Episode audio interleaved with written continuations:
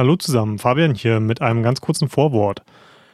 Die Aufnahme von diesem Podcast ist schon eine ganze Weile her, April 2021, um genau zu sein.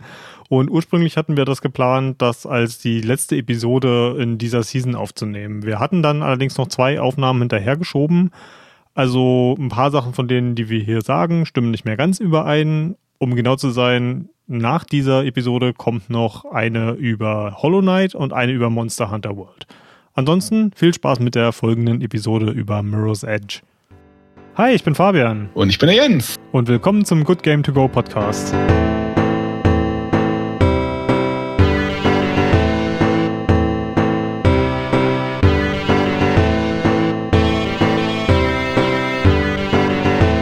Hallo zusammen und willkommen zum Finale von Season 2 mit meinem guten Freund Jens Brehl, den ich hier schon lange nicht mehr im Podcast hatte. Und das ist total toll, hier wieder mal einen Vorwand gefunden zu haben, dich einzuladen. Und dieser Vorwand ist Mirror's Edge. Das ist ebenfalls ein Spiel, das schon Ewigkeiten auf meiner To-Do-Liste steht für einen Podcast. Denn wie so manche wenige Spiele. In Season 1 war das zum Beispiel Freelancer, Dark Souls gehört bei mir auch dazu. Ist Mirror's Edge ein Spiel, das ich alle paar Jahre immer mal wieder durchspiele. Und gerade Mirror's Edge eignet sich da super zu, denn äh, das kann man, wenn man das schon ein paar Mal gemacht hat, locker mal in drei bis vier Stunden durchspielen. Und da kann man sich wirklich mal so schön gemütlichen Nachmittag hinsetzen und einfach mal was anfassen, was sonst es im Spielebereich relativ selten gibt. Zumindest mir persönlich gibt also fallen jetzt wenige Sachen ein, die ähnliche Mechaniken wie Mirror's Edge haben. Zwar ist die Bewegung, worum es in dem Spiel hauptsächlich geht, auch gerne mal in anderen, in speedrunnigen Titeln wie Ghost Runner vertreten oder auch in Battlefield hat äh, viele Sachen von Mirror's Edge übernommen. Aber so ein reines Spiel, wo es nur ums Rennen aus der Ego-Perspektive geht, das ist was ganz Besonderes.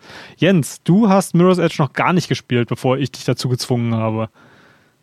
Genau, ich habe mich da irgendwie mal ganz dunkel erinnert, dass du das äh, mal äh, erwähnt hast, dass es dein Lieblingsspiel wäre. Naja, ein, ein, eins von meinen. eins, der, eins der Lieblingsspiele und irgendwie habe ich mich für, äh, dran erinnert und habe dich dann nochmal äh, deswegen gefragt, ob du das wirklich empfehlen kannst, ähm, weil ich das dann auch gerne mal spielen wollte. Vor allem, was äh, mir dann auch gefallen hat, gerade weil du sagst, auch wenn man es kennt, kann man es in einem Nachmittag durchspielen sag mal, auch wenn du es nicht kennst, hast du jetzt nicht diesen mega riesen Spielumfang.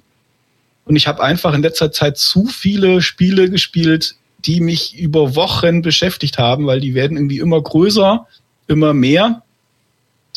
Und es einfach auch mal schön, so, so, so einen kleinen, knackigen Titel zwischendurch zu haben.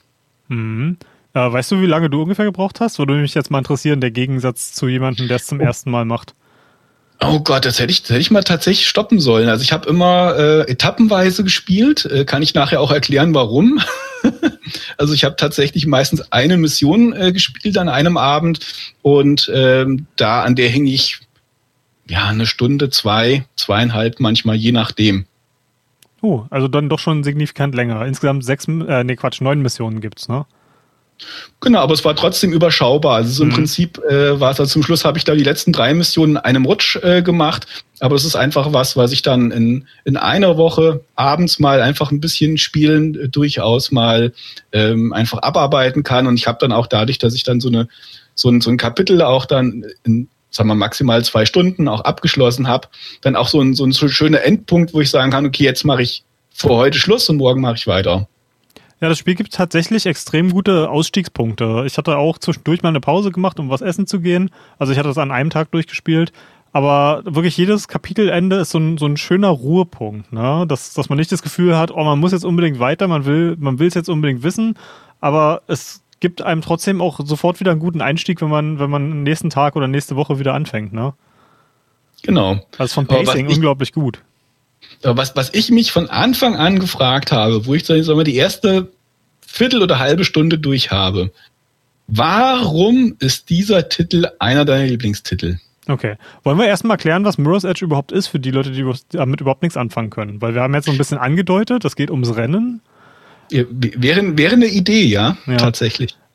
Also das Ding ist in 2008 erschienen und ich weiß nicht, ob du dich noch an 2008 ganz gut zurückerinnern kannst, aber in den frühen 2000ern war Parkour ja der Hype, ne? Da überall auf YouTube, im frühen YouTube hat man Videos davon gesehen. Gab es YouTube in 2008 schon? Muss es, oder?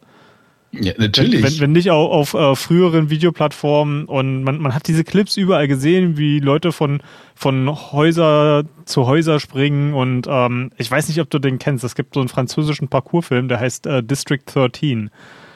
Das ist ja. ein wahnsinnig cooler Parkour-Action-Film. Auch äh, der Hauptdarsteller ist einer der, der Urgesteine des Parkours und das Ding war damals der Renner. Und Wortspiel.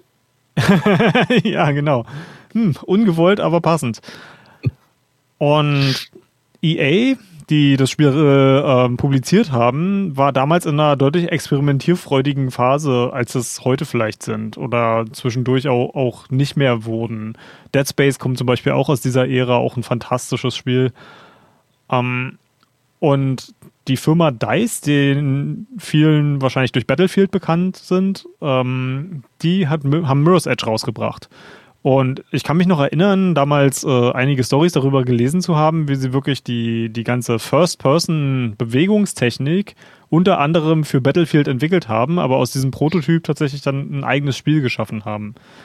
Und ich finde, äh, da kommen wir also ein bisschen dazu, warum es eins meiner Lieblingsspiele ist. Ich liebe Spiele, die die Kinetik von Bewegungen aus der First Person gut einfangen. Und das klingt jetzt erstmal so ein bisschen wischiwaschi, aber das, das können unglaublich wenige Spiele aus meiner Sicht. Die meisten First-Person-Shooter zum Beispiel geben mir überhaupt kein Gefühl für meinen Charakter. Wenn ich jetzt, also, was, was sind First-Person-Shooter, die ich sehr mag, ist es sowas wie das eigentlich alle Doom-Teile, außer der, der neueste Eternal fand ich nicht ganz so gut, aber Doom ist, ist da ganz oben oder einen Titanfall 2 habe ich auch sehr, sehr geliebt, aber das ist halt, für mich spiele ich da eine Kamera mit einer Waffe dran montiert.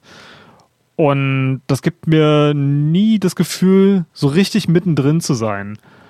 Und Mirror's Edge könnte, äh, ich kann mich nicht genau dran erinnern, aber ich, ich würde sagen, gehörte zu einem der ersten Spiele, wo ich wirklich gefühlt habe, eine, eine Körperlichkeit gefühlt habe. Ich habe gefühlt, da ist ein Körper an meiner Spielfigur dran, der die, direkt ein, ein, Analog zu meinem Körper ist. Nicht, dass ich da selber renne, aber ich, ich hatte das Gefühl, diesen, diesen Körper zu ver verkörpern. ich glaube, wir müssen eine Wortspielkasse hier einführen, muss jedes Mal ein Euro reinwerfen. Ja, und, und das schaffen einfach so wenige Spiele. Ein gutes anderes Beispiel, was mir da auch einfällt, das, das ich weiß nicht, ob du das kennst, äh, das ist eher ein Indie-Spiel, ähm, ist das Warhammer Vermintide. Das ist äh, äh, nee. ein Vierspieler-Koop-Spiel in, in der Rattenapokalypse, wo mutierte Rattenwesen äh, in, in so einer Fantasy-Welt das Ende her herbeiläuten. Und das ist auch so ein Spiel, wo es hauptsächlich um, um Nahkampf geht, aus, aus der äh, First-Person-Perspektive. Und wo man wirklich das Gefühl hat, je, jeder Schwertstreich, jeder Axthieb, die, die Wucht ist extrem verkörpert. Aber Mirror's Edge ist für mich so das, das Urgestein. Und ein anderer Grund, warum ich Mirror's Edge extrem liebe, ist, dass es so unglaublich zeitlos ist. Ich finde, das gehört zu einem der wenigen Spiele aus dieser 2000er Ära, die fast nicht gealtert sind. Denn Mirror's Edge spielt in auch so, so einer dystopischen Zukunft, aber in schön anders, als man das vielleicht von vielen Klischees kennt. Also bei dystopischer Zukunft denkt man ja entweder an Postapokalypse oder an Cyberpunk. Das sind ja so die, die zwei großen Klischees, denen man in Videospielen immer wieder begegnet. Und ja, Mirror's Edge erinnert mich eher so über das, was man von Singapur zum Beispiel hört. Ne? Alles total mhm. sauber, aber auch die, die Gedanken der, der Bevölkerung sehr sauber. Das äh, Dissidenz wird nicht so gerne gesehen. Also es, es, fängt auch an mit einer Zwischensequenz, wo die Protagonistin über ihre Eltern erzählt, die, die noch gegen das Regime angekämpft haben, als es, als es da war, äh, als man noch konnte und wie, wie brutal gegen, gegen Demonstranten vorgegangen wurde. Und ich meine, ist, man könnte das jetzt als ein bisschen geschmacklosen Vergleich empfinden, aber es hat mich zum Beispiel auch so an die Proteste in Hongkong erinnert. Ne? Eine, mhm. eine total futuristische, saubere Stadt und in, in der Menschen quasi um, um ihre Freiheit kämpfen, um ihre Dem Demokratie kämpfen und mhm. mit, mit so, also es ist ja für die noch nicht vorbei, aber es hat so, so eine Aussichtslosigkeit an sich, ne? Die, diese kleine Stadt gegen diese große Weltmacht China, ne? Und genau, du hast, du hast halt in Miros Edge so, dass die Leute halt schon, schon spüren, äh, es ist alles nicht mehr so ganz so demokratisch, wie es sein sollte, dass einfach auch die Macht immer weiter zu Konzernen abwandert, dass da ähm, sehr viel miteinander geklüngelt wird, äh, muss man sagen, und dass die Überwachung auch immer weiter ausgebaut wird. Aber jetzt nicht so, dass dann wie bei äh, Deus Ex, dass da irgendwie ständig irgendwelche Drohnen oder irgendwas über dich äh, drüber fliegen, sondern so eleganter mhm. äh, die Überwachung. Die ist im Prinzip nicht spürbar. Ich glaube, für jemand, der äh, gut ins System passt, der kriegt, der, der merkt das gar nicht, wie das immer enger geschnürt wird. Und äh, dann gab es halt ganz viele Leute, die gemerkt haben, okay, äh, wir sind jetzt an so einem Scheidepunkt, wo einfach unsere Grundrechte immer weiter eingeschränkt werden. Und mich hat das auch so ein bisschen erinnert an, an, an China, äh, dieses ähm, Sozialsystem, Punktesystem, was die ja äh, haben durch die Überwachung, dass ich meine Bürger einfach bewerten kann, je nachdem, wie sie sich äh, verhalten. Äh, und so in der Richtung ähm, geht das und stimmt dir zu, die haben, also die Thematik ist natürlich zeitlos das, das ist äh, Punkt eins. Und sie haben halt auch vom, vom Design her, weil sie sich auch auf einen minimalistischen Stil eingelassen haben hm. und jetzt nicht versucht haben, weil du musst ja bedenken, ich habe es auf der PlayStation 3 gespielt, ist ja aus heutiger Sicht äh, sehr hardware-schwach. Und sie haben halt einfach nicht versucht, zu viel darzustellen, ne, was einfach die, die Hardware nicht kann, sondern haben das wenige, was man darstellen kann, gut gemacht. Mhm. Und was ich auch so, so faszinierend finde, was, was diese Botschaft so toll rüberbringt, ist, diese Stadt ist halt weiß. Die ist unglaublich weiß. Und jedes, jedes Gebäude ist aus, aus so einem weißen, ja, ich weiß nicht, aus einem Betonstoff. Also man, man sieht halt kein Gemäuer. Es sind halt einfach glatte, weiße Flächen, teilweise mit riesigen Glasfassaden. Also es sieht halt alles unglaublich modern aus und unglaublich sauber. Und ich, ich finde find diese, also gerade als Berliner ist ja diese übertriebene Sauberkeit total befremdlich. ähm, aber auch, auch so, so eine extrem saubere Stadt hat natürlich auch was, das, das, das wirkt so, als wäre alles sehr gehorsam dort. Ne? Als, als würde es dort nicht viel Aufstand geben, als würde es da nicht viel, ja, auch, auch so, ich kann mir nicht vorstellen, dass es da eine große Partymeile zum Beispiel gibt in dieser Stadt, weil wenn, wenn Leute alkoholisiert sind, wirst du niemals eine Stadt so sauber halten können. Und ja, dass es auch nirgends Graffiti gibt zum Beispiel oder so. Also es muss einen unglaublichen Gehorsam in der Bevölkerung geben, um eine, eine Stadt so sauber halten zu können. Nee, du, da merkst du halt schon, dass irgendwie es, äh, man auch mitbekommt, wenn jemand Bonbonpapier irgendwo fallen lässt. Dass ich mich das deswegen nicht äh, traue, das zu machen. Auch keine Zigarettenstummel oder irgendwie sowas. Mhm. Ähm, ja, und äh, vor allem, du hast dann auch diesen schönen Kontrast, diese, diese mega heile Welt, ist jetzt auch kein, äh, keine Neuerfindung, das so darzustellen. Du hast diese mega heile und saubere Welt und du ahnst schon, hm, so ganz mit rechten Dingen äh, geht's dann äh, nicht zu und dann bekommt man ja relativ schnell mit, dass die Menschen, die da ja keinen Bock auf dieses System hatten, die auch damals demonstriert haben und sich nicht einfügen wollen, in diese Randbezirke äh, man könnte auch Ghettos sagen, quasi äh, abgeschoben werden. Oder mhm. schon abgeschoben sind. Wir sind ja in dem Zeitpunkt, wo das ja schon vollzogen wurde. Ja. Und äh, Faith, unsere Hauptcharakter, unser Hauptcharakter, ähm, sie ist eine Runnerin. Und da, da äh, schließen wir wieder so den Rückschluss zum Parcours. Denn in, in dieser total sauberen und heilen Stadt gibt es halt trotzdem immer noch Leute, die, die dissident sind und die benutzen diese Runner als Paketboten oder auch als Kommunikationsmittel. Denn, also das, das wird nicht explizit so gesagt, aber ich, ich reime mir das so zusammen, dass elektronische äh, Kommunikation kann immer überwacht werden. Also warum nicht stattdessen äh, einfach was klassisches, physisches überreichen? Und diese Runner bewegen sich halt fast selten, selten bis gar nicht auf dem Boden der Stadt, sondern sind halt auf den Dächern zu Hause. Und auch die, die Höhe dieser Wolkenkratzer, über die man sich bewegt, fügt so mir so eine Ehrfurcht bei. Und das ist einfach unglaublich faszinierend. Also ich weiß nicht, wie es dir geht, aber ich finde, Höhen sind immer unglaublich faszinierend, gerade wenn es so um Häuserschluchten geht. Ja, also ich, ich habe mir mittendrin überlegt, dass es vielleicht doch nicht so gut war, dieses Spiel zu spielen, weil ich habe ja eigentlich Höhenangst. Und tatsächlich äh, habe ich das manchmal auch bei Videospielen. Also ich hatte im, im, im Winter Far Cry äh, 3 äh, nachgeholt und man musste auf diese Sendetürme ja klettern, um mhm. da Signale freizuschalten und die werden zum Schluss ja immer abenteuerlicher. Also immer, oh, ja. immer weiter verfallen und du hast so ein ganz schmales Brett, wo du drüber gehst. Also ganz ehrlich, äh, also ich kriege da keine Panikattacken, aber äh, mein Herzschlag geht da schon so ein bisschen höher weil ich, ähm, wie gesagt, bin da nicht so ganz äh, resistent, was Höhen angeht. Mhm. Ähm, ja, war irgendwie ganz witzig, dass mir das äh, hätte es ja vorher wissen können. da gab es diese eine Szene, wo du auch über diesen Baukran darüber rüber musst und dann äh, du schreist wahrscheinlich ja, yippie und der Jens schreit oh Gott, oh Gott, oh Gott, oh Gott, oh Gott. Aber das, das ist doch eigentlich auch das, das Schöne an Videospielen, dass man sich realen Ängsten in einer sicheren Umgebung stellen kann, oder?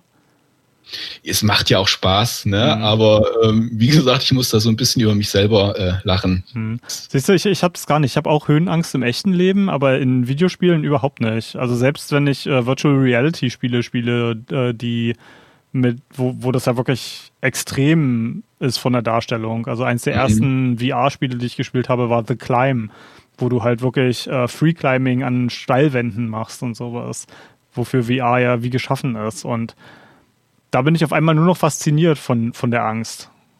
Und mhm. die, die, die fühlt sich dann nicht mehr unangenehm an, aber jeder nimmt seine, seine Ängste ja auch anders wahr, ne? Ich meine, das ist halt natürlich dann für mich natürlich ein Stück weit die Nervenkitzel, ne? Und dann ist natürlich, äh, bin ich dann noch mal mehr involviert, geht, klappt jetzt dieser Sprung Ne, weil ja. wenn ich jetzt da abstürze oder das ist so eine ganz schmale Stelle, weil man hat natürlich einen, einen kleinen Nachteil an dieser, an dieser Ego-Sicht. Also der große Vorteil ist, das hast du ja schon ausgeführt, dass man wirklich gefühlt, ich, ich bin dabei und ich habe irgendwie einen, einen Körper, äh, aber dadurch, dass du äh, äh, das ja nicht durch eine Schulterperspektive oder äh, so siehst, musst du dir auch wirklich ganz genau merken, wenn du irgendwo lang rennst, ab welchem Punkt muss ich abspringen. Mhm. Das ist oft so eine Millimetergeschichte und wenn du jetzt eine andere Perspektive hättest, würdest du das viel leichter sehen. Also ich habe ganz viele Fehlsprünge gehabt, wo ich im Prinzip alles richtig mache. Ich habe die richtigen Tastenkombinationen gefunden. Also auch ein Lob an die Steuerung, die hat man wirklich schnell drauf. Äh, ist ja auch bei so einem kurzen Spiel äh, auch wichtig, dass ja. ich da nicht das halbe Spiel brauche, um die Steuerung zu kapieren und dann komm, habe ich es kapiert, ist es schon rum. Nee, das funktioniert wirklich ähm, ganz gut und ich habe im Prinzip alles richtig gemacht. Ich habe die richtigen Knöpfe gedrückt oder hätte die richtigen Knöpfe in der richtigen Reihenfolge gedrückt. Ich habe gemerkt, wo ich lang muss. Ich muss ja die auch ein bisschen lesen können, wo ich lang rennen muss. Wobei es ja auch so eine Hilfestellung gibt, ne, dass dann Gegenstände wie Stangen, an denen ich äh, mich hangeln kann oder Kisten, wo ich abspringen kann, ja rot dargestellt werden. Kann ich aber auch ausschalten, wenn ich das nicht möchte. Das heißt, dass du schon erkennst, wo du lang musst und habe dann aber irgendwie drei, vier Mal bin ich abgestürzt, weil ich diesen Punkt verpasst habe mhm. und habe es dann an der Stelle geschafft und bin dann an den nächsten drei Stellen äh, bei der dritten irgendwie runtergefallen. Und ähm, ich meine, man kann es ja verraten, wir haben ja auch vorher nochmal telefoniert, wo ich das Spiel ja auch angefangen habe. Ja, weil das tatsächlich, äh, deswegen will ich nachher unbedingt wissen, äh, was, was dir wirklich extrem dran gefällt. Ich habe noch nie in meinem ganzen Leben, und ich bin jetzt 40 Jahre alt, oh. bei einem Videospiel so viel geflucht. Oh, dann müssen wir in, in der nächsten Season unbedingt Dark Souls zusammenspielen. Also, um deinen, deinen Fluchrekord zu brechen. das war also, das ging dann, also hättest alles zensieren müssen die ganze Zeit. So ein Piep. Ja, du, vielleicht hättest du, das wäre bestimmt unterhaltsam gewesen, wenn du dich während des Spiels äh, deinen dein Rekorder hättest mitlaufen lassen. Wir hier so ein paar Einspielungen machen können. Ich weiß nicht, ob ich den Leuten das, diese Seite von mir so zeigen möchte. Also ich war tatsächlich manchmal kurz davor, den Controller zu nehmen und aus dem Fenster zu schmeißen. Ja, komm hier, Transparenz im Podcast.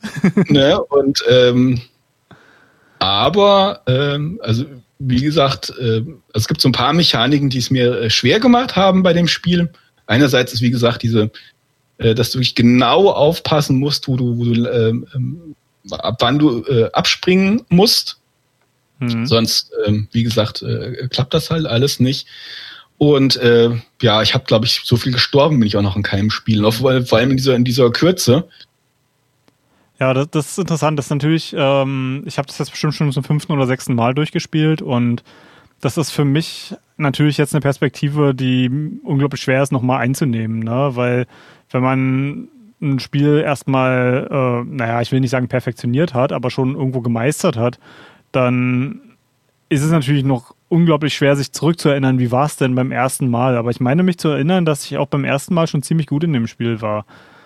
Und ich erinnere mich aber auch, dass damals schon in Artikeln und Reviews oft darüber geklagt wurde, wie, wie schwer das Spiel doch ist und wie schwer teilweise es zu lesen ist. Und ich glaube, ich habe mhm. da ein, ein bisschen Vorteil, weil einer meiner großen Spiele, die ich in meiner Jugend extrem viel gespielt habe, war Quake 3 Arena. Und das ist auch schon ein Spiel, wo es auf extrem genaue, sehr schnelle Bewegungen ankommt. Und ich glaube, durch, durch meine lange Zeit, die ich mit Quake und so ähnlichen Spielen verbracht habe, war also die, diese Bewegung und das Abschätzen, wie weit ist man von der Kante entfernt, schon ziemlich in mir drin von Anfang an. Und jetzt, gerade durch das oft oder das semi-regelmäßige Wiederholen von, von Mirror's Edge, behält man sowas halt irgendwo auch drin. Ja, also das ist tatsächlich auch äh, so ein Fazit. Äh, also wir sind jetzt ähm, äh, am Ende des Podcasts, ich ziehe schon das Fazit. ähm, war auch für mich mittendrin, das ist ein Spiel, was tatsächlich beim zweiten Mal durchspielen, glaube ich, erst anfängt, richtig Spaß zu machen. Hm, das war sowieso eine Frage, die ich dir stellen wollte, weil eine Sache, die das noch zu einem sehr geliebten Spiel von mir macht, ich, ich bin immer vorsichtig mit Lieblingsspiel, weil so viele Podcasts, die ich gemacht habe über, über, Spiele, die ich liebe, hätte ich das wahrscheinlich mittlerweile bei jedem zweiten gesagt oder so. Dann verliert das Wort auch von, von äh, jegliche Bedeutung. Na, Aber naja, du, du, du, sprichst ja auch nur Podcast eher über Titel, auf die du ja auch Lust hast, die dir gefallen haben. Und äh, das ist ja dann selbstverständlich, dass dann die meisten Folgen über mhm. Spiele gehen, die dir auch gefallen. Aber ja, eins, was ich an Mirror's Edge extrem schätze, ist der Flow-Zustand, den man darin erreicht. Und das haben, manche Spiele können das echt gut und Mirror's Edge würde ich hier dazu zählen, wenn man einfach in einem Fluss ist und aus dem auch nicht mehr rauskommt. Und Mirror's Edge macht es so super, nicht nur, dass es die, die Körperlichkeit von Faith unglaublich gut äh, rüberbringt, sondern auch der Ton, weil mhm. je, je, länger du auf, in maximaler Geschwindigkeit rennst, fängt, fängt sie auch tiefer an, durch den Mund zu atmen und äh, die, die Schrittgeräusche sind, sind fantastisch aufgenommen und die, die, der, Ton ist klasse und du, du hast auch so ein Windrauschen in den Ohren, also es ist auch mit Kopfhörern wahnsinnig fantastisch. Und ja, du, ja, ja.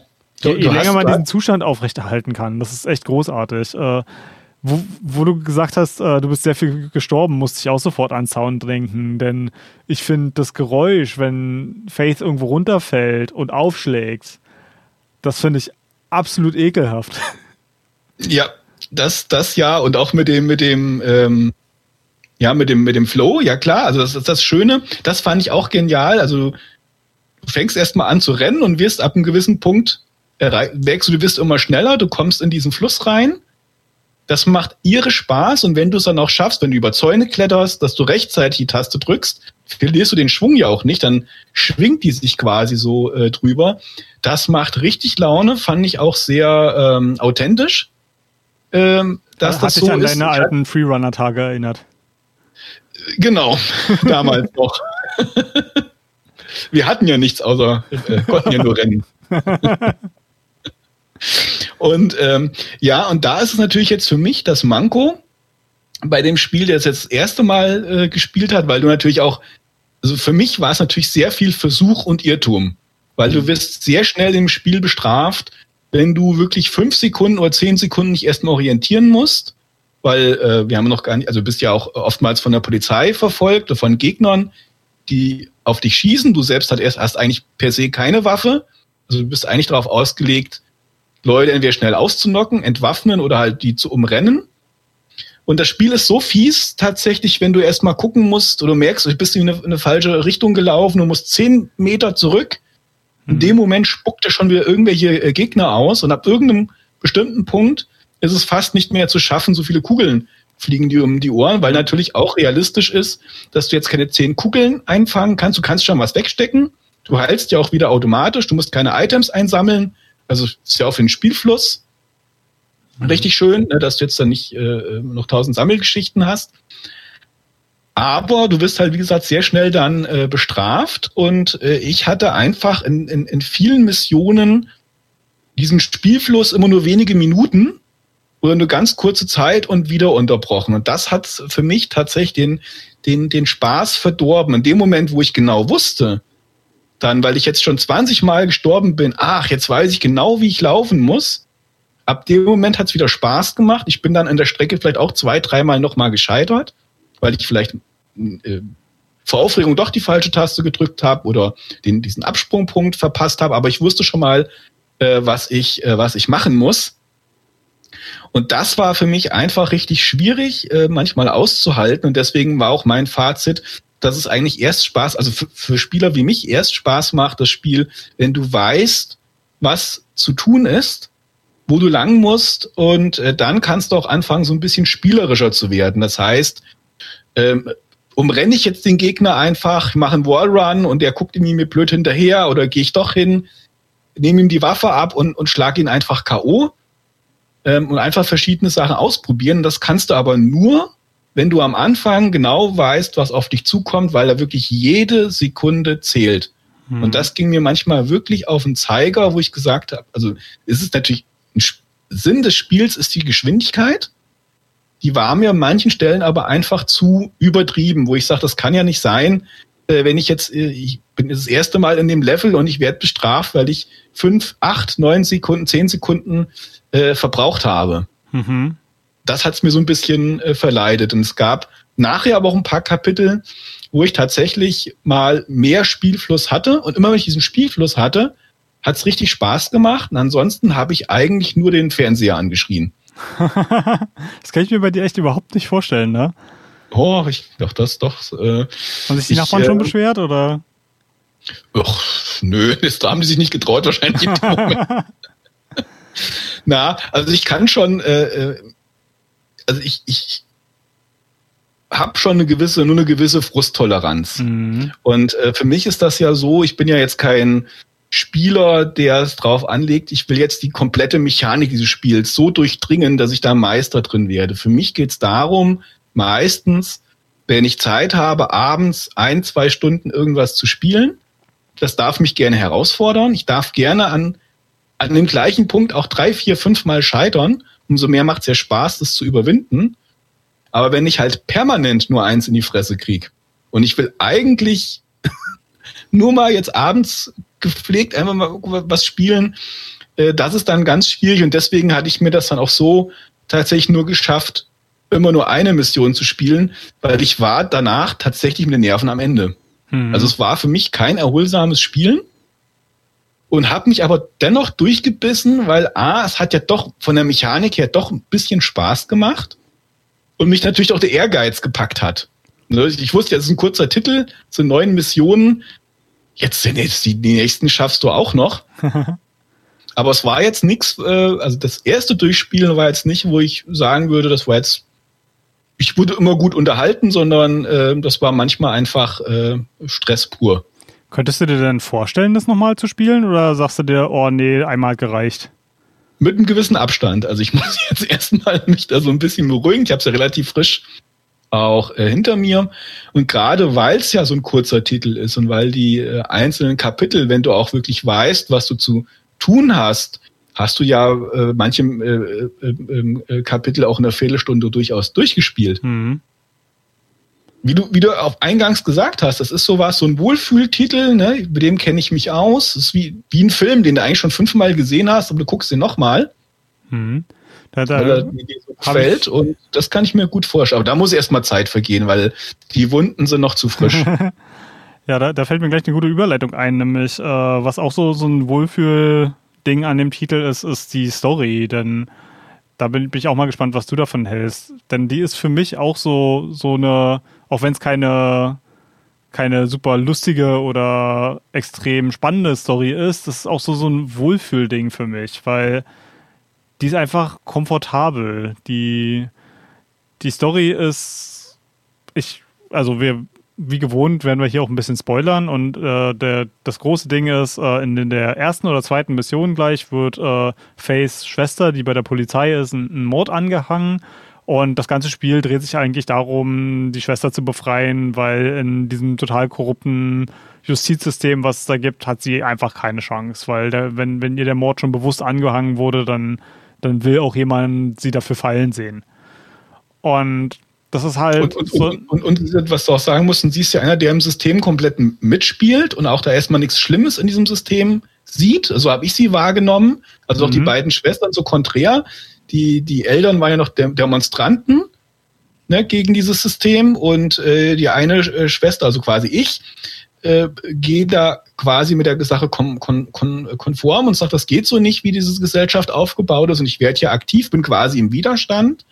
Und dann gibt es die andere Seite, die sagt, nein, das ist das beste System, was wir uns vorstellen können. Deswegen werde ich hier Polizistin und ich verteidige dieses System. Sie, siehst du, so habe ich sie gar nicht.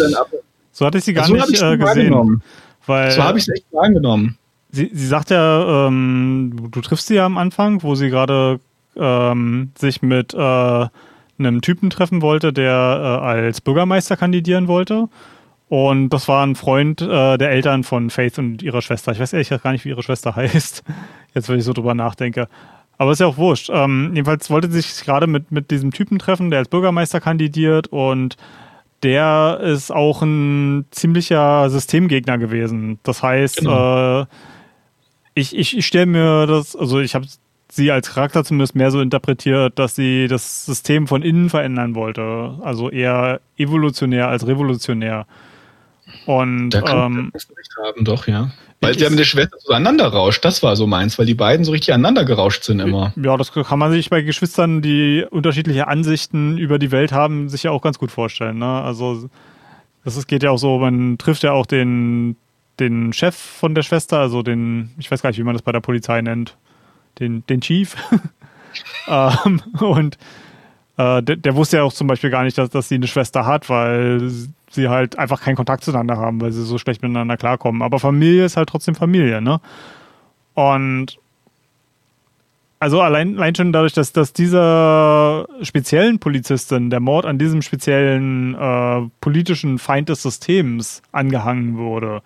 Ich, ich finde, das, das lässt schon so ein bisschen darauf schließen, dass sie halt doch nicht so hundertprozentig systemfreundlich ist. Also ich sag mal, wenn, wenn ich ein, Bürger wäre, der extrem gesetzestreu ist und trotzdem was verändern wollen würde, dann könnte ich mir auch eine Karriere bei der Polizei vorstellen, weil man da ja in einer Autoritätsrolle äh, ist, die die Macht ausführen kann. Und wenn ich der Meinung bin, ich, ich kann das System zum Guten wenden oder zumindest in, im Rahmen meiner eigenen Möglichkeiten was Gutes machen, dann, dann ist Polizist vielleicht auch gar nicht so der schlechte Job. Also äh, mir fallen da zum Beispiel auf Social Media immer mal wieder ein paar, paar Leuten von der Poli Leute von der Polizei auf, äh, die zum Beispiel auch sehr sehr kritisch gegen, gegen äh, rechte Flügel innerhalb der Polizei äh, aufmerksam machen und die auch, auch sehr lauthals äh, über ihre, ihre progressiven Meinungen Auskunft geben.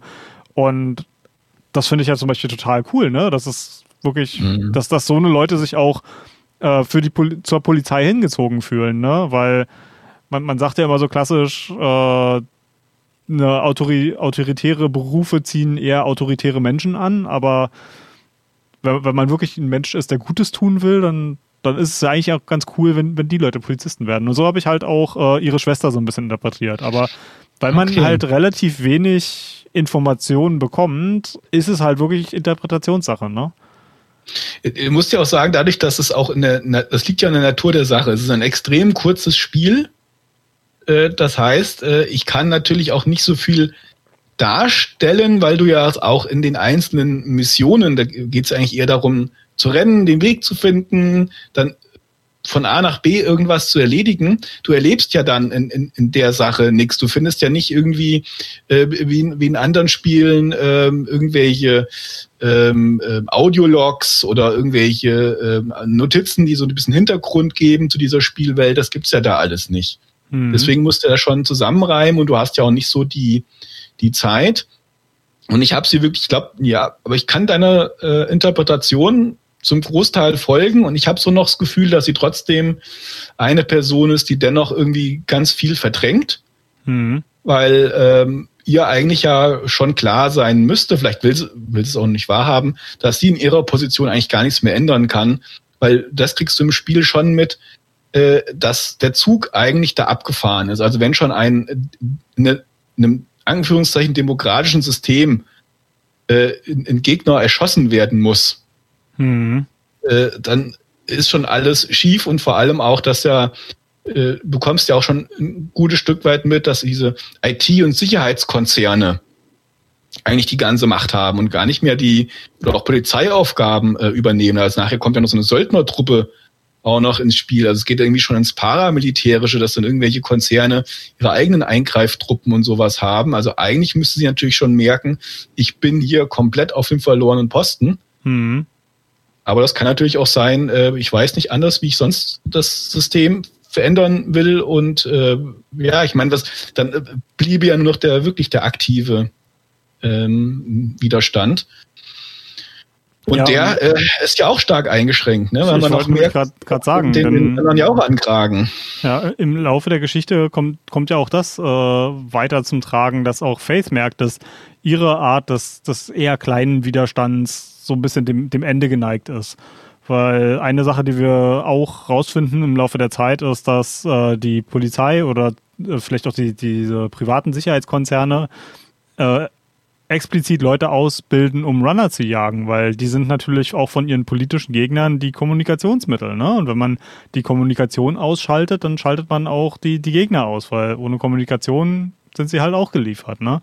Das heißt, auch, auch Face-Weg des Widerstands ist eigentlich in seinen letzten Tagen. Und äh, ich weiß nicht, da können wir jetzt vielleicht ein bisschen wirklich in Endgame-Spoiler reinkommen, weil man auch feststellt, dass eine von diesen diesen gegnerischen Runnern tatsächlich eine, eine Bekannte oder eine Freundin sogar von, von Faith ist, die einfach merkt, dass ihr Weg zu leben am Ende ist und die sich halt so in die Ecke gedrängt fühlt, dass sie sich dem, dem Feind anschließt. Genau, weil sie sagt, das ist die Zukunft. Ne? Da habe ich, äh, hab ich mein Auskommen. Das andere hat jetzt irgendwie keinen Sinn mehr, wobei äh, da war die Story dann halt doch ein bisschen dünn. Also äh, ich habe es geahnt, dass die das ist. Also ja. jetzt kein, keine große Überraschung. Und aber was, was an, an, an ihr zum Beispiel auch spielerisch äh, gut war, diese gegnerische äh, Runnerin. Also es gibt äh, zwei Bosskämpfe in dem Spiel, also wo ich einen Einzelgegner habe. Mhm. Das einmal ist ja dieser äh, Zwischenboss, der quasi diesen diesen äh, Ex-Wrestler, oder? Hat. Hm? Dieser Ex-Wrestler. Genau, dieser genau der Ex-Kampfsportler und diese Endkampf, also da habe ich mir echt gedacht, das kann nicht wahr sein, Leute. äh, äh, äh Endkampf sage ich schon. Dieser, dieser Zwischenkampf besteht darin, dass ich eine Taste drücken muss und dann ist der vorbei. Ja, das, das war ein bisschen albern. Genau, also das hat spielerisch überhaupt keinen Spaß gemacht. Also das Spiel ist ja gar nicht so auf Kämpfen ausgelegt. Ich meine, ich kann äh, äh springen und dabei treten, ich kann äh, schlagen, ich kann mich ducken und schlagen. Das heißt, dass ich meine Gegner ähm, ähm, irgendwie aus der, aus, der, aus der Bewegung rausdränge, dass sie nicht schießen können. Irgendwann gehen die K.O. Ich kann auch, wenn ich nah an die rangehe, holen die mit ihrer Waffe aus und versuchen mich zu schlagen. Und dann gibt's halt kurze Momente, wo ich denn die Waffe entreißen kann mit einem Tastendruck und dann schlage ich die K.O., habe ihre Waffe, die Waffe kann ich Ende wegwerfen oder andere Gegner halt damit erschießen, bis das Magazin leer ist. Also es gibt auch keine Munition zu finden in dem Spiel. Aber das Spiel ist halt nicht per se auf Kampf ausgelegt. Und deswegen war halt dieser, ja, Zwischenkampf, äh, ja, so ein bisschen albern. Aber wo das, wo das geklappt hat, fand ich, ähm, war, äh, wo du mit dieser Runnerin kämpfst. Also du hast, du weißt nur, es ist ein Runner, die hat eine Gesichtsmaske, du siehst nicht, wer es ist. Und du hast ja diesen, diesen, gehst ja in diesen Nahkampf mit rein. Das heißt, sie hat eine Pistole, glaube ich, in dem Moment. Hm, am Anfang kannst du noch, und, du noch bewaffnet. Genau. Ja. Genau. Und äh, versucht dich zu erschießen. Und wenn du aber nah ran ne, wie gesagt, fängt sie an zu treten und so weiter. Und du musst erstmal kapieren, diesen Kampf kann ich nicht gewinnen. Also ich kann die jetzt nicht K.O. schlagen, weil ich habe auch gedacht, mein Gott, wann, was steckt die denn ein? Ne? Also, äh, sondern du musst die erstmal so lange malträtieren, bis du irgendwann mal ihre Waffe abnehmen kannst. Und dann rennt sie weg und dann geht, musst du ihr ganz schnell hinterher, das den Anschluss nicht verlieren, dann gibt's noch mal einen Kampf. Und das war zum Beispiel äh, Sequenzen, die mir extrem extremst Spaß gemacht haben in dem Spiel, war diese Geschichte zu ihr hinzukommen, weil die schießt ja die ganze Zeit auf dich. Das heißt, du musst Deckung ausnutzen, du musst schnell hinrennen, nicht lange irgendwo rumstehen. Dann hat für mich dieses Kampfsystem, obwohl ich es etwas schwammig empfunden habe auf der PlayStation 3, es kann auf dem PC ja, irgendwie besser ja, sein. Nicht viel besser. Also es, es, es ist schon schwammig, du merkst, es ist halt einfach nicht auf Kampf ausgelegt, aber da hat das wirklich echt gepasst. Und dann die nächste Sequenz äh, fand ich äh, richtig gut. Ich glaube, dann hat die ja ein Scharfschützengewehr. Das ist genau andersrum. Oder genau andersrum. Erst das Scharfschütze, nachher die Pistole. Und äh, du musst halt erstmal zu ihr hinkommen, weil du, äh, die hat natürlich erstmal freie Schussbahn und dann hast du ja nochmal einen Kampf, wo du sie quasi nochmal entwaffnen musst. Mhm. Und das hat mir, die Sequenz, die hat mir richtig Spaß gemacht, obwohl ich da auch 10, 15 Mal irgendwie gescheitert bin. Das konnte ich aber besser aushalten als dieses Versuch und Irrtum, ach Mist, jetzt bin ich doch den einen Schritt nach links, obwohl ich nach rechts musste und jetzt schon bestraft, weil ich einfach das Spiel noch nicht perfekt gemeistert habe, vielleicht nochmal kurz zurückgehen muss, einen Anlauf nehmen muss und schon zu viel Zeit verschenkt habe. Mhm. Also da hat es mir echt angefangen, das Spiel Spaß zu machen. Ja. Ja, das, ist, stimmt schon. Das, also diesen ersten Kampf mit dem Wrestler, den würde ich auch gar nicht als Bosskampf bezeichnen. Das ist eher so, das hätte genauso gut eine Zwischensequenz sein können, weil man ja wirklich Wird nur genau. einen, einen Tastendruck machen muss. Genau, der rennt auf dich zu und hat eine Eisenstange oder was er in der Hand hat. Schlagen, und äh, gibt es, wie gesagt, diese Momente, wenn die Leute schlagen, dass du die Waffe entreißen kannst. Du kannst ja vorher nochmal so Zeitlupenfunktion einschalten. Das heißt, dass du auch mehr Zeit hast, dann auch die Waffe zu entnehmen. Du merkst, dass wenn die rot anfängt, rot zu leuchten, ah, okay, ab jetzt kann ich die Waffe entreißen. Äh, pff, ja, und dann entreißt ihm die Waffe und dann war's das. Ja, ja ich, ich, ich muss sagen, dass das Kampfsystem gehört für mich auch zu dem, ist wahrscheinlich der größte Kritikpunkt für mich an dem Spiel, weil nicht nur fühlt es sich nicht gut und nicht intuitiv an, ich finde, das passt auch nicht zu Faith, wie ich sie mir vorstelle, dass sie eiskalt Menschen erschießt. Selbst wenn das äh, gegnerische Polizisten oder Sicherheitskräfte sind. Weil ja. das, das Ding ist, die für mich taktisch effizienteste äh, Variante, das zu spielen, war immer so schnell wie möglich zu dem mit dem schweren Maschinengewehr hinzurennen und weil das hat gefühlt unendliche Munition. Also ich bin zumindest nie, ich hatte nie nicht genug Munition in dem Ding und dann mähst du halt einfach alle anderen mit diesem Ding nieder. Und das, das fühlt sich so entgegen dem, dem Geist des Spiels an. Ich weiß nicht, äh, auch in den Zwischensequenzen oder wenn, wenn Faith äh, in den Missionen mit ihrem Händler redet, das, das fühlt sich irgendwie für mich nie an, als wäre sie so eine eiskalte Mörderin. Und dass sie dann halt A, überhaupt erstmal weiß, wie man ein schweres Maschinengewehr bedient. Also ich weiß nicht, wie es dir geht. Ich wüsste das nicht. Und vor allem auch heben kann. Also sie ist jetzt ja, auch nicht die. Also ich meine, okay. Ja äh, Person, das Ding wiegt ein bisschen was, ne? Man, man kann jetzt argumentieren, dass äh, Runner auch extreme Athleten sind, die, die schon sehr, sehr viel Körperkraft haben, bestimmt mehr als wir beide. Ja, aber, aber hebt, man so, hebt man ein echtes Maschinen, also wir reden von einem, nicht, nicht von einem Sturmgewehr, wir reden von einem Maschinengewehr. Ja, ich habe ich hab keine Ahnung, wie viel die Dinger wiegen. Das sind, das sind etliche Kilo und vor allem, äh, das sind eigentlich auch welche, die, die sind darauf angelegt, dass du die abstützt, also im Liegen auch mhm. schießt. Also da wirklich die auf Schulter zu halten, Schulterhöhe und dann noch, noch was zu treffen und zu schießen und den Rückstoß, da bin ich bei dir. Das ist völlig Quatsch, dass die das kann. Ja. Völligster Käse. Ich, ich, ich, hätte mir vielleicht vorstellen können, also in meiner Vorstellung, wie, wie Faith charakterisiert ist, hätte ich mir eher vorstellen können, dass, dass sie vielleicht in einer kritischen Situation jemanden erschießen muss. Und dass das ein traumatisches Ereignis ist während der Story. Ne? Aber die, dieses ich weiß nicht, ob sie da einfach nicht genug Mut hatten und dachten, okay, wir sind, in, wir können kein Ego-Spiel machen, in dem man nicht auf Leute schießen kann, ob es, ob es daran lag oder ob sie als die, die Macher von Battlefield einfach selber in, in diesem Gedankengang, wir müssen in einem Spiel auch schießen können, drin waren. Jedenfalls finde ich es eine eher enttäuschende äh, Designentscheidung an, an der Stelle. Also du kannst es ja tatsächlich auch spielen, ohne jemanden zu töten. Komplett? Ne? Also indem du halt ja, das äh, kannst du schaffen, aber das ist von diesem Schwierigkeitsgrad, also du, so ausgelegt, da bist du wahnsinniger, das zu machen. Ich habe es ja am Anfang versucht. Ich wollte ja niemanden umbringen, weil es nicht passt, auf einen Polizisten zu schießen, weil er jetzt nicht weiß, ist er jetzt wirklich der Böse oder, oder er auch Job, ja. hm. wie, so jemand wie meine Schwester, die auch bei der Polizei ist.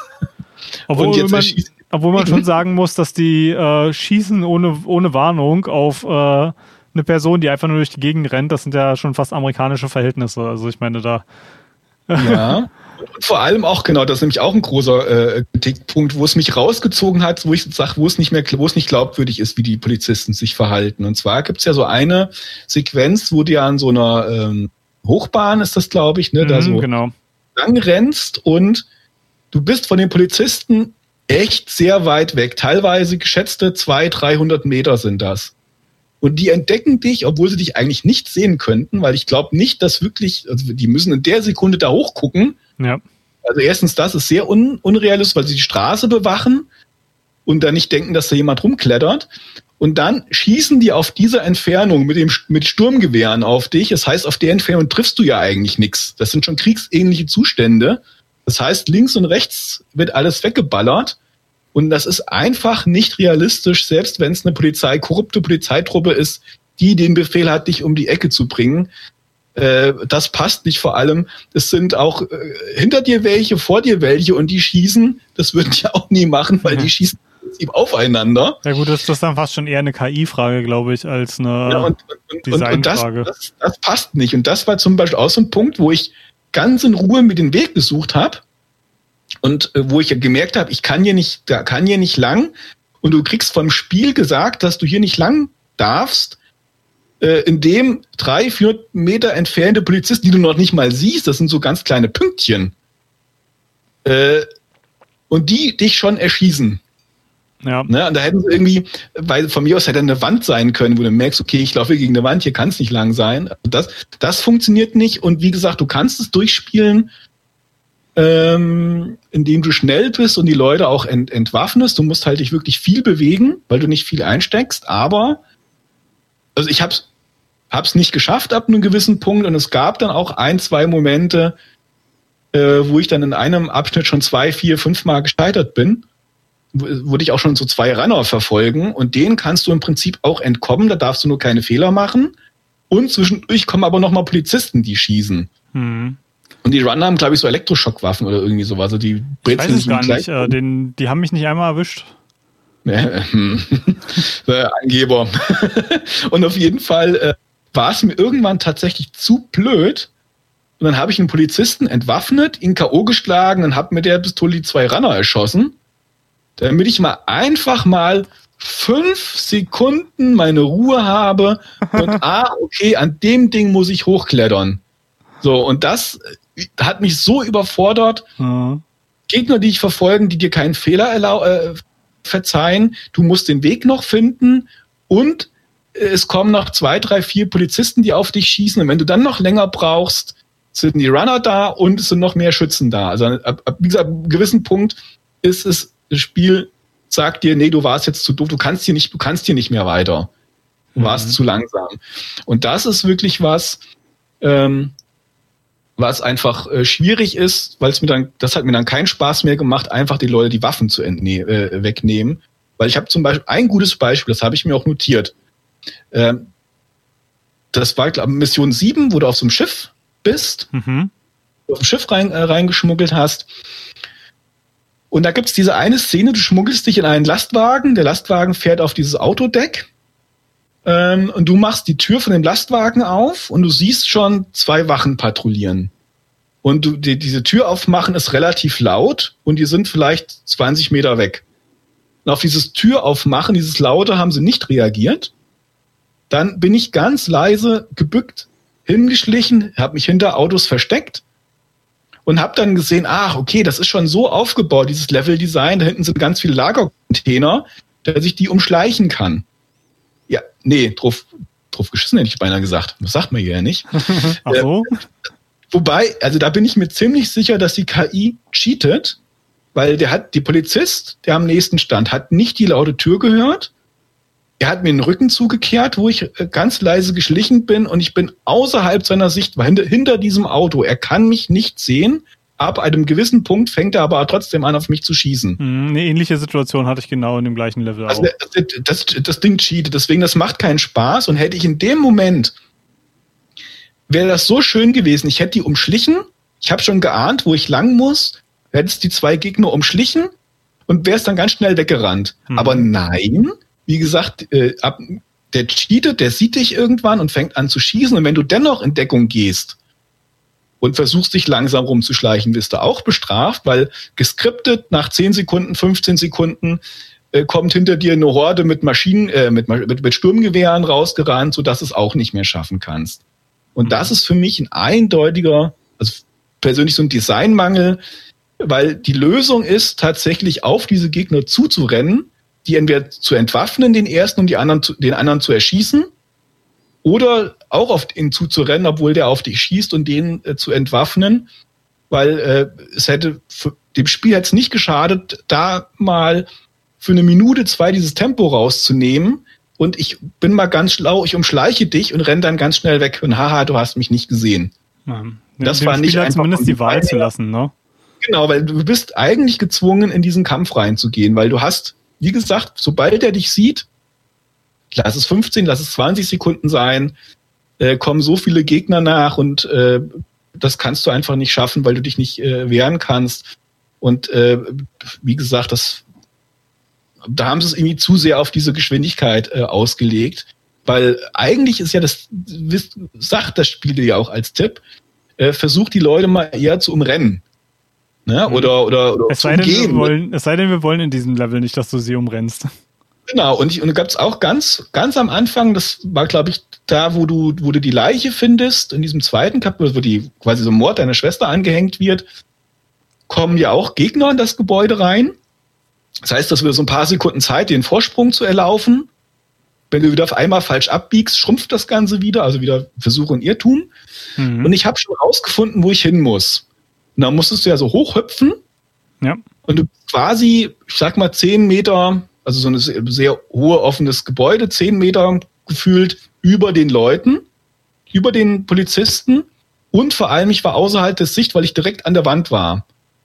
Das heißt, die Wahrscheinlichkeit, weil die sind ja ins Büro reingegangen, dass die überhaupt auf die Idee kommen, da hochzugucken, okay, geschenkt, hat einer hochgeguckt, aber B, der konnte mich physikalisch nicht sehen, außer er kann entweder durch das Objekt gucken oder er kann um Ecken gucken. Und sie fangen an, auf dich zu schießen, obwohl sie dich eigentlich nicht sehen können. Mhm. Und das zum Beispiel hat mich extremst abgenervt, weil meine Lösung wäre zum Beispiel gewesen, ich lasse die Idioten mal den falschen Weg gehen, mal in diesem Büro verschwinden und in der Zeit verdünnisiere ich mich hier. Ja, das ist interessant, dass du das, ähm, da hatte ich nämlich ein ganz anderes äh, Empfinden bei genau diesem Level.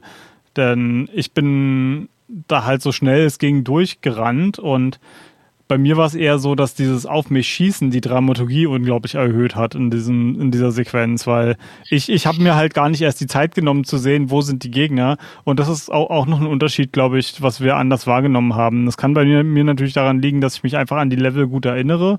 Auch wenn ich jetzt sagen muss, nach zwei Jahren habe ich nicht mehr das Gefühl, die Level zu kennen, aber ich denke mal, unterbewusst wird da schon was sein. Aber ich finde eigentlich, dass die, die Level auch immer ganz gut deinen, deinen Blick lenken, wo du hin musst. Aber das, das mag bei, bei manchen besser funktionieren als bei anderen. Ähm, na, also jedenfalls, ich, äh, ich bin da halt so, sofort gesehen, ah, okay, das, das, das, da geht's überall lang und bin halt einfach schnurstracks da durchgelaufen. Und, und dann ist dieses, ich werde von allen Seiten beschossen, ich springe durch Glasscherben durch, von einem Balkon zum nächsten. Das, das erhöht äh, den, den Adrenalinfluss einfach unglaublich. Ne? Und ich denke mal, deswegen wird das Spiel da wahrscheinlich cheaten, einfach damit es diese Dram hochdramatischen Action-Szenen erreichen kann und sich nicht darauf verlassen muss, dass eine, eine KI dich rechtzeitig sieht. Ja, aber das ist ja äh, in dem Moment völliger Käse, weil ich habe ja noch genug solcher Action-Momente. Ich werde ja noch von Helikoptern verfolgt, die aus allen Rohren äh, ballern, die ob, äh, auch schon ein bisschen Overkill, ne? Bisschen extrem Overkill und vor allem die treffen immer sehr gut. Also das ist auch so ein bisschen unrealistisch, weil normal müssten die auch links und rechts alles wegmedern. Ja. Ähm, nee, also ich, ich fand es einfach so, ähm, man hätte demjenigen sagen können, also ich fand es ja auch gut, dass du diesen, diesen, diesen Kick hast, ich muss mich jetzt beeilen, ich werde hier verfolgt, das ist, das ist ja auch, äh, das, das macht das Spiel ja auch realistisch, das macht es ja auch authentisch, dass ich jetzt nicht hier irgendwie fünf Minuten Zeit habe, hier gemütlich rumzumachen. Du bist ja auf der Flucht.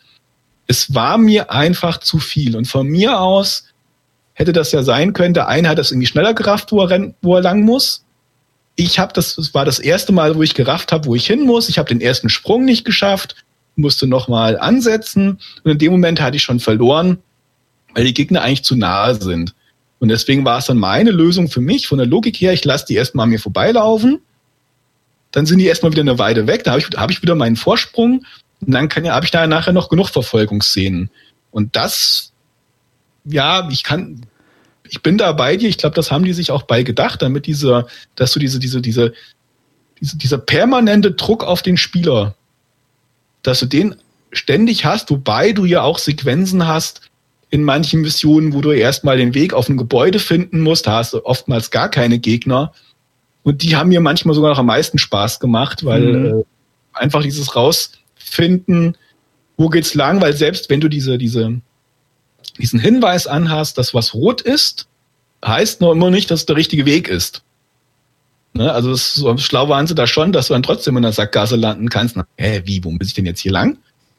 und das hat mir extrem Spaß gemacht, äh, auch mal auch ein paar knifflige Geschichten, wo dann über mehrere Fahnenstangen dich dann hangeln musst, oder wo du auch dieses Belohnungsgefühl hast, wo du so, wo du diese gesagt, ich habe, ich habe es geschafft, zu lesen, wo ich lang muss. Ne? Und äh,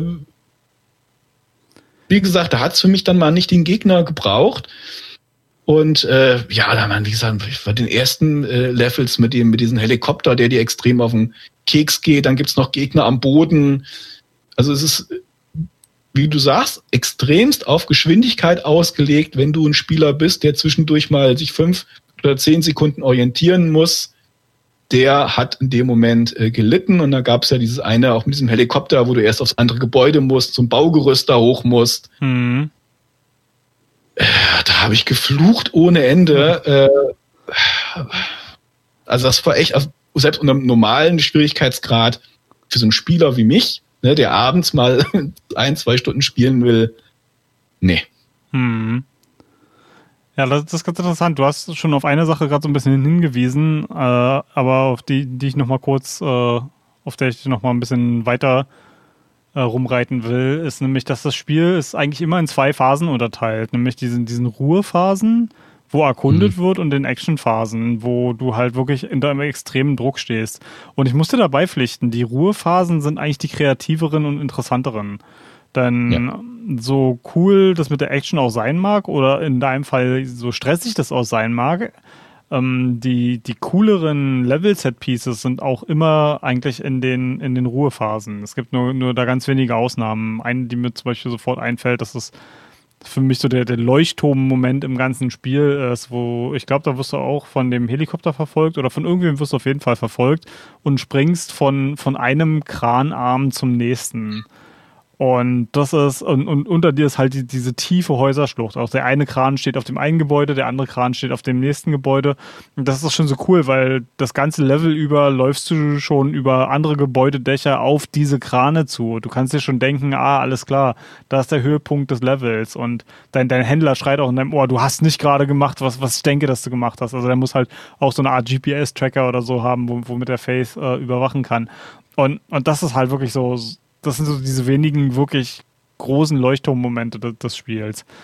Und die meisten dieser Momente sind aber doch, äh, wo kein Druck besteht. Also auch in einem ziemlich späten Level musst du so ein unfertiges Haus hochklettern, wo muss dann, wo dann nur ganz wenige Gänge ohne Geländer äh, fertiggestellt sind. Du hast halt immer den Abgrund unter dir. Und das ist schon, da, da da kann man das auch viel besser wertschätzen, finde ich, wie in was für Höhen man sich eigentlich bewegt. Genau, das andere ist halt, es ist halt zu viel, weil es ist, äh, das, das, das Problem ist mit dieser Action, du von allen Seiten beschossen wirst, ist, dieser Effekt nutzt sich ja auch ab. Ja. Einfach, weil das ist, äh, geht irgendwie zehn Minuten lang äh, und ab einem gewissen Punkt hat es mich einfach nur genervt und dann hatten sie nämlich dieses nächste Designproblem, weil sie, was sie in manchen Mängeln, äh, äh Leveln dann schon gemerkt haben, dass die jetzt dann eine Ruhephase kurz wieder einbauen müssen. Dann hast du völlig irrationale Entscheidungen deiner Gegner. Also dieser Helikopter, der verfolgt dich ständig und wird dann einfach ab irgendeinem Punkt, weil jetzt einfach die Ruhephase anfängt, äh, im Spiel, wird der grad, werden gerade mal alle Kräfte abgezogen. Zu wenig getankt, der muss zurück. Ja, der muss, genau, es ist jetzt die Mittagspause, die Gewerkschaft. genau, Gewerkschaften in der Welt. Ne? Und ähm, das war dann auch so, wo ich sage, Leute, nee, das passt jetzt überhaupt nicht. Die wollen, also ich bin ja wahnsinnig wichtig wohl, ne, dass ich, also so wichtig, weil ich ja diesen Mord oder diese, diese, diesen, diesen Hintergrund dieses Mords aufkläre. Das heißt, ich bin der Staatsfeind Nummer eins und äh, mal Ver Verfolgung 100 Prozent, dann 0 Prozent und dann wieder 100 Prozent.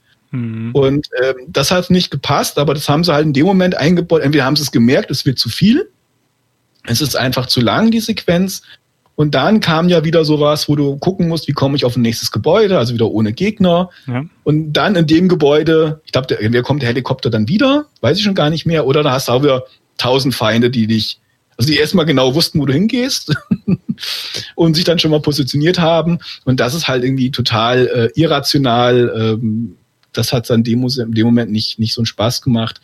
Und ähm, ja, ich hatte dann in diesen Ruhephasen dann am meisten ähm, äh, Spaß und vor allem auch, was du angesprochen hast, dieses unfertige Gebäude. Das ist richtig knifflig. Hm, also fast schon wie so ein Puzzle, ne? Es sind teilweise, die sind nicht so ersichtlich, wo muss ich jetzt hier lang? Und da ist ja auch wieder sowas. Da haben sie sich getraut, das Tempo rauszunehmen, weil da muss ich mich echt beschäftigen mit diesem Baugerüst. Wo muss ich jetzt, äh, wo muss ich jetzt hin? Also das, ich habe es nicht sofort gecheckt, muss ich ganz mhm. ehrlich sagen. Und hatte da manchmal wieder das Problem, dass ich nicht zum, zum falschen Zeitpunkt wieder gedrückt habe, weil ich die Sprungkante verpasst habe und dann bin ich statt gesprungen abgestürzt.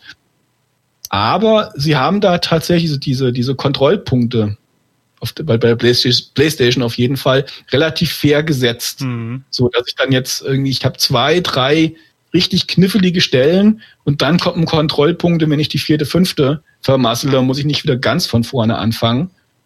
Das haben sie richtig gut gemacht und äh, deswegen hatte ich, ich hatte bei dem Spiel tatsächlich erst Spaß, so ähm, ab Mission äh, 7 ist das, glaube ich, mit dem Schiff.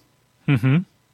Entweder sechs oder sieben, ab dem Moment habe ich, hatte ich überhaupt mal äh, Momente, wo ich äh, äh, Spaß an dem, an dem Spiel hatte. Bin ich ja froh, dass ähm, du dich so weit durchgebissen hast.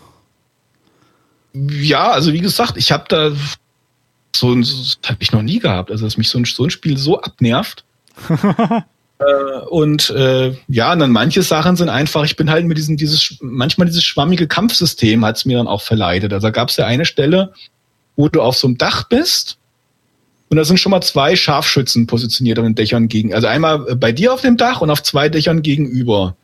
Jetzt musst du ja den auf deinem Dach äh, entwaffnen und entweder bist du so schnell, weil du genau weißt, wo du hin musst und kannst den einen entwaffnen, dann den anderen entwaffnen ähm, und das hat bei mir halt so nicht äh, geklappt. Das heißt, ich musste in die Konfrontation gehen. Dann hatte ich das manchmal einfach, ihn, diesen ersten Scharfschützen K.O. zu schlagen. Das war schon so schwammig. Dann hat er manchmal sein Gewehr fallen lassen und manchmal nicht. Hat das wieder mit sich genommen oder keine Ahnung. Und da war tatsächlich meine Lösung, die keinen Spaß gemacht hat, äh, dem das Scharfschützengewehr wegzunehmen und mit dem Scharfschützengewehr alle anderen platt zu machen. Ja, und ich bin, bin auch überrascht, wie schlecht sich die Waffen anfühlen für einen Entwickler wie DICE, die zu dem Zeitpunkt, glaube ich, schon an Battlefield 3 gearbeitet haben, wenn mich nicht alles täuscht. Auf jeden Fall schon einige wirklich hoch angesehene Shooter äh, auf, dem, auf dem Kasten hatten. Ne?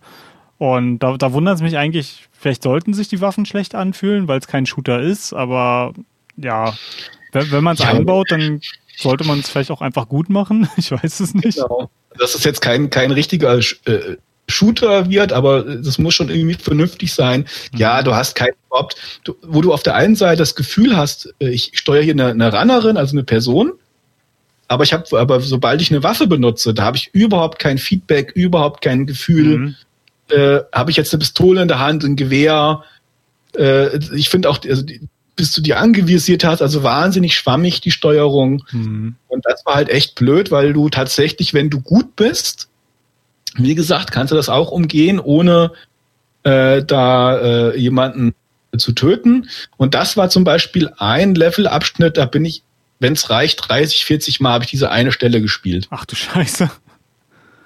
Und da fängt es bei mir wirklich äh, langsam an, wo ich ganz, ganz kurz davor bin, komplett auszurasten. Aber einfach so Geschichten entweder war, war ich nicht schnell genug oder ich habe den letzten Sprung verpatzt und bin gestürzt und gestorben.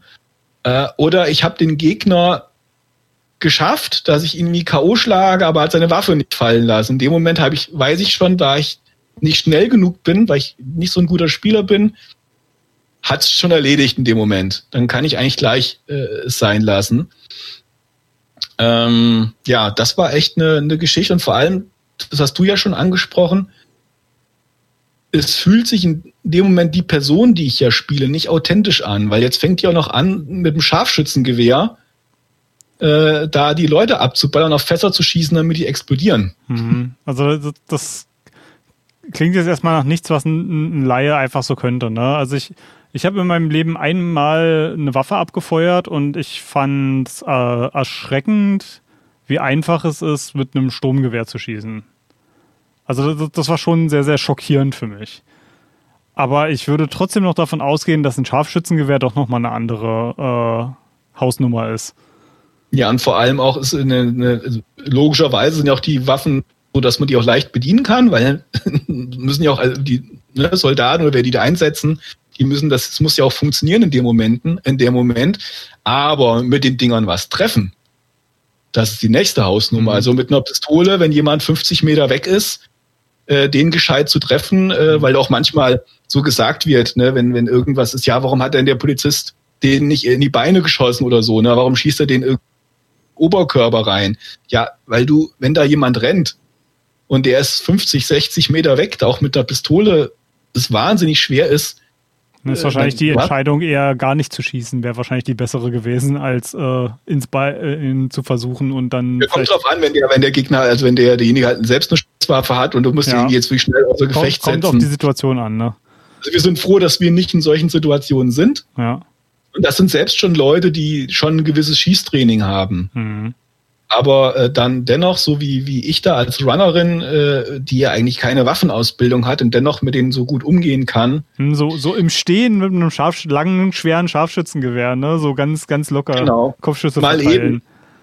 Mal eben, ne? Und ja. nee, da, wie gesagt, da, da haben sie mich so ein bisschen immer rausgerissen.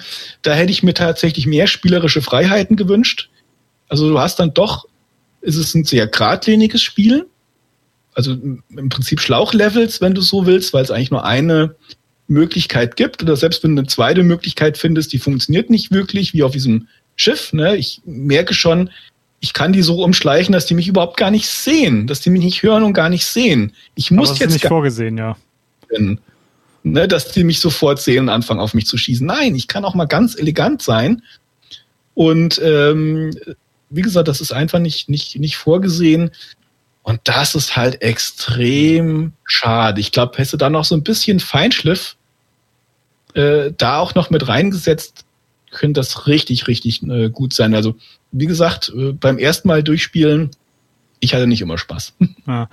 Also ich muss sagen, ich finde diese Linearität ist äh, aus meiner Sicht eine große Stärke von dem Spiel. Und Linearität war eine Zeit lang, also gerade so auch in der, der Zeit, wo Mirror's Edge rausgekommen ist, wurde das langsam zu so einem dreckigen Wort, weil irgendwie je, die ganzen, ganz viele so großen Spiele einfach nur noch Schlauchshooter waren. Aber ich finde jetzt in gerade jetzt in der Zeit, wo wir eigentlich eine Plage von Open-World-Spielen haben, die alle irgendwie 100 Stunden brauchen, wenn man sie komplett durchspielen möchte, finde ich eigentlich gerade diese Linearität unglaublich angenehm. Du hast ja, als du mich ursprünglich wegen Mirror's Edge angeschrieben hast, hast du ja eigentlich nach Mirror's Edge Catalyst gefragt. Ähm, hast du das eigentlich auch noch gekauft, beziehungsweise angespielt? Nee, okay. Nee, genau. Nee, das äh, tatsächlich, das ist das erste Ding. Genau, das, so war das ja, weil ich habe mich erinnert, dass du gesagt hast, das ist ein gutes Spiel. Und ich habe das verwechselt, das ist der zweite Teil, war ja für die PlayStation 4, war im, im Sale und dann, also, nee, nee, der, der, der erste ist äh, der andere, habe ich mal die, die Disc gekauft, kriegst du auch für drei Euro das Spiel. Also das ist auch jetzt, äh, ja, für die drei Euro, äh, weil es auch so ein kurzer Titel ist, äh, ist immer noch gut angelegt. Also Vollpreis hätte ich mich vielleicht ein bisschen geärgert über die Kürze. Ist vielleicht doch zu kurz dann. Mhm. Aber äh, nee, da mich äh, war ich doch ganz froh, dass ich erstmal den ersten Teil äh, gespielt habe und ich schon gemerkt habe, nee, das ist jetzt kein Spielprinzip, wo ich per se äh, Spaß dran habe. Ja. Und deswegen habe ich vom zweiten Teil gleich die Finger gelassen. Und, und ich habe, obwohl ich ja Mirror's Edge 1 so liebe, habe ich halt den zweiten Teil nie angerührt, denn die haben für mich einer der, der großen Pfeiler des Designs äh, angerührt, was Mirror's Edge 1 so groß gemacht hat, nämlich die Linearität. Denn die haben aus dem, Vor äh, aus dem Nachfolger haben die ein Open-World-Spiel gemacht. Und da ich es nicht gespielt habe, kann ich mir halt auch keine Wertung dazu erlauben, aber ich finde es das macht halt alles kaputt aus meiner Sicht, was den, den ersten Teil mit so geil gemacht hat. Nämlich diese, diesen strengen Fokus auf einen Weg. Und das, ja, das hat für mich einfach total sofort das Interesse kaputt gemacht. Ja, ich bin, bin da so ein Stück bei äh, dir. Ähm, wie gesagt, erstens habe an dem Spielprinzip jetzt erstmal nicht per se so viel Spaß gehabt. Und dann auch, äh, ich spiele sehr gerne Open World. Das gebe ich, gebe ich zu, aber äh, das sind so Titel, die ich dann im Herbst, Winter äh, spiele. Ja, weil ich einfach dann mehr Zeit habe. Im Sommer bin ich äh, lieber draußen, weil die doch extremst viel Zeit fressen. Mal sehen, ob wir diesen Sommer dürfen. genau. Ja, ich habe ja so, noch so, so, so einen Garten, wo ich Gemüseanbau und solche ganz verrückten Sachen mache. Das heißt, da habe ich ja äh, genug frische Luft und, und so. Nee, dann, ähm, oder auch einfach lieber mit einem Buch dann irgendwie im, im Park liegen oder sowas, als jetzt irgendwas zu zocken. Ähm, deswegen hat es mich jetzt das nicht dazu verleitet, jetzt das als Open World zu spielen, weil ich habe noch so zwei, drei Titel, die ich da irgendwann mal spielen will wo ich schon weiß, da habe ich noch genug äh, zu tun. Das war, hat sich jetzt mir einfach nicht, nicht aufgedrängt. Und ja, ich finde das ja auch gut, dass du da äh, schon einen äh, Weg hast. Die hätten sich, in meiner Sicht, hätten die ab und zu mal so eine Abzweigung einbauen können, wo ich einfach mal ganz kurz jetzt diese Leute da einfach umschleichen oder ich gehe jetzt mal einfach da um die Ecke, weil mir das Level, das eigentlich jemand, der schon so viel Videospiele gespielt hat, jeder weiß, wenn irgendwo Kisten gestapelt sind, das sind meine, das ist meine Deckung. Da mhm. muss ich sagen. Äh, sonst lass es einfach weg an der Stelle. Ähm, das hätte mir echt, das wäre halt noch schön gewesen, ne, dass du wirklich an manchen Positionen zwei Sachen hast. Du hast ja zum Beispiel so in, in Ansätzen gibt's das ja. Also auch diese Szene mit diesem, wo du auf dem Dach bist und diese drei Scharfschützen äh, hast. Du kannst entweder die Scharfschützen platt machen und dann die Leute auf dem Boden und gehst dann runter auf den Boden und gehst da eine Tür rein. Oder, deswegen so kommst du zum Beispiel durch, ohne jemanden zu töten. Du wärst sehr schnell, hättest den ersten Scharfschützen auf deinem Dach K.O. geschlagen, Waffe gleich wieder fallen lassen, bist aufs zweite Dach, nicht erst nach unten, also geradeaus runter, sondern gleich rechts auf dieses andere Dach kannst du dich nämlich auch äh, äh, ähm, äh, rüber äh, buxieren hättest diesen zweiten Scharfschützen äh, K.O. geschlagen und dann renne ich einfach geradeaus weiter und dann gibt es eine Möglichkeit, mit so einem Wallrun auf das andere Gebäude zu kommen und dadurch eine Tür zu krachen. Das heißt, ich kann diesen einen Scharfschützen auf dem einen Gebäude umgehen und die zwei Gegner auf dem Boden und bin in dem, in dem Gebäude. Und da, wie gesagt, da ist es, da ist es zum Beispiel möglich, wenn du gewaltlos spielen willst. Gibt sogar, glaube ich, eine Trophäe, wenn du, gibt eine Trophäe auch. Oh. Für Leute, die ja, gibt ja Leute, die sind verrückt auf Platin zu spielen. ja. Ähm, einmal, einmal, das Spiel auch spielen, ohne jemanden äh, zu töten. Ah, okay. Das, dann muss es ja gehen, ja. Genau. Oder äh, wenn du das aber nicht findest, bist du echt, bis du die ja da irgendwie da platt hast. Ne, wenn du dich mit allen da anlegen willst, wirst du wahnsinnig. Und wie ja. gesagt, so in Ansätzen gibt es das schon, dass es zwei Wege gibt. Das hätte es aus meiner Sicht in, in öfters noch ähm, gebrauchen können. Hätte ihm, hätte ihm doch durchaus gut getan. Okay. Dann äh, bin ich froh, mal irgendwie de deine Perspektive auf das Spiel kennengelernt zu haben, äh, die ja auch doch, doch recht vielseitig zu sein scheint, weil ich habe das Gefühl, dass du doch schon Spaß hattest, obwohl du so viel geflucht hast. Zum Schluss, wie gesagt, ähm, zum Schluss, ja. Aber am aber Anfang. Das, das sind ja meistens auch die Erinnerungen, die dann hängen bleiben, oder? Ah, wenn es dem so wäre. Ja. Man erinnert sich meistens an die Sachen, die schiefgegangen sind, wo man sich geärgert hat. Ich, ich, ich erinnere ähm, mich ganz oft an die Sachen, die als letztes passiert sind. Äh, du hast doch, wie oft, äh, also du kannst dich erinnern, wann der Zug Verspätung hatte, das weißt du, aber dass er 20 Mal genau pünktlich angekommen ist, das weißt du nicht mehr. Ja gut, aber das ist ja auch ein, ein fortwährender Prozess, der kein, kein richtiges Ende hat. Also, ja, aber trotzdem, was halt, wie gesagt, das, das, diese Negativerlebnisse. Bei, bei ähm, mir ist es eher das Negativerlebnisse, äh, all meine Fa Familienfeiern enden im Streit und deswegen erinnere ich mich nur an, an Schlechtes an Familienfeiern. Aber gut, äh, so, so viel zu meinen persönlichen Sachen. Ja, äh, kannst du ein bisschen mehr nachvollziehen, warum das für mich so ein fantastisches Spiel ist? Ja, ja, das auf jeden Fall, weil ich weiß ja, dass du auch so ein, so ein Bewegungsmensch bist und Geschwindigkeitsmensch. Mhm. Äh, und wie gesagt, wenn du das Spiel ein Stück weit gemeistert hast oder auf dem, wenn ich mir es vielleicht sagen will, ich war der Lehrling, wenn man es das zweite Mal durchspielt, ist man ein Geselle. Und so oft wie du das jetzt hast, geht man ja schon in Richtung Meister. Dann fängt das Spiel auch äh, richtig an, Spaß zu machen. Wenn du weißt, was zu machen ist und vielleicht auch nur ein, zweimal stirbst, weil du vielleicht doch einmal falsch abgebogen bist. Aber ganz, wenn du das erste Mal durchspielst, weil du einfach so schnell bestraft wirst, mhm. äh, äh, ist, ist es, ja. Hast du dir mal einen Speedrun von dem Spiel angeguckt? Um nicht, um nicht äh, deprimiert zu sein, nein. Ich, ich würde es dir mal empfehlen. Äh, nimm deutlich weniger Zeit in Anspruch als dieser Podcast, weil das wirklich unglaublich schnell ist. Es ist faszinierend, was die für Bewegungstechniken aus diesem Spiel rausholen. Also, ich, wenn ich dran denke, werde ich mal auch einen hier verlinken. Ähm, ist wirklich sehenswert, was, was die Leute aus diesem Spiel rausholen an, an Techniken, die ich auch beim besten Willen nicht beherrsche. Aber gut, ich denke, dann, dann haben wir zu Mirror's Edge gesagt, was es zu Mirror's Edge zu sagen gibt. Ich würde das Spiel definitiv weiterempfehlen, als äh, Kleinod für zwischendurch, für einen, einen gemütlichen Nachmittag. Jens zieht die Augenbrauen hoch. Oder für einen frustrierten Abend. Kann ja sein, dass Leute auf der Arbeit nicht genug Frust äh, haben und dann zu Hause denken, oh, jetzt, jetzt so ein bisschen, jetzt frustriert sein. Das wäre es doch. Weil mein Job erfüllt mich viel zu sehr. ich muss mir den Frust in der Freizeit holen. Also ich würde es tatsächlich mit Einschränkungen äh, empfehlen. Ne? Also für jemand, der ähm, ähm, ich bin ja auch ein Spieler, der eher in alle Ecken guckt, um Sachen zu erkunden. Das war mir schon klar, dass es jetzt nicht so ein Titel ist. Mhm. Also so naiv war ich jetzt nicht. Aber dass du halt wirklich schon nach wenigen Sekunden bestraft wirst, du bist zu doof, weil du den Weg nicht gefunden hast oder äh, du musst jetzt zum zweiten Mal diesen Sprung ansetzen. Da steht Mirror's Edge wie der Lehrer mit dem Lineal neben dir und, und haut dir auf die Finger, wenn du in die falsche Richtung läufst. Also das muss man abkönnen. Wenn das jemand ist, der da irgendwie auch Spaß dran hat, äh, irgendwie, äh, dann ähm, kannst du diesen Frust ja auch kanalisieren und sagen, nee, diesen Ehrgeiz entwickeln, jetzt hm. will ich das doch schaffen. Wenn man damit gut umgehen kann, ja, weil man muss sagen, die ähm, ein Teil der Steuerung, also gerade das Kampfsystem, sind halt schwammig. Da muss man mit leben können. Hm, steht, steht in so einem krassen Gegensatz zu, zu der Steuerung der Bewegung. Also ganz, ganz komisch. Ja, das ist das. Also äh, ich weiß nicht, ob die das irgendwie schnell noch da reingezimmert haben. Weil, wie du selbst sagst, ach Mensch, wir haben ja ganz vergessen, man muss ja auch kämpfen können. Hm, wer weiß. Ähm, ja.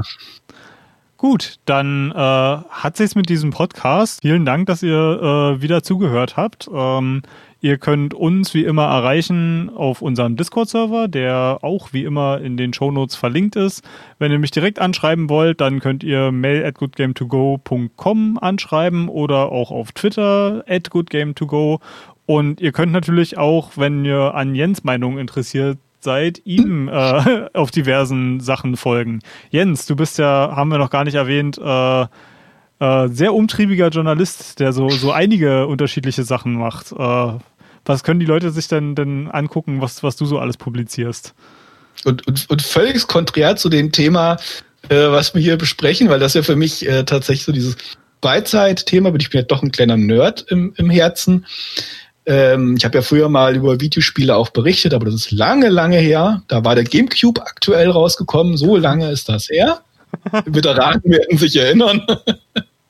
Na, ich beschäftige mich äh, ähm, am äh, meisten mit der Thematik ökologische Landwirtschaft, Bio-Lebensmittel, Biobranche und äh, Medien. Schreibe ab und zu mal äh, ein äh, Buch zu dem Thema und gebe das Online-Magazin über Bio äh, heraus. Genau, und Videospiele, das ist für mich absolutes Hobby geworden. Ja, dann werde ich natürlich auch die Seiten von Jens unten verlinken, dass ihr euch auch das mal angucken könnt. Äh, sehr lesenswert. Gerade, gerade seine Bioblogs finde ich immer sehr interessant. Und ja, wir hören uns nächste Season. Vielen Dank und bis dann. Macht's gut. Ciao.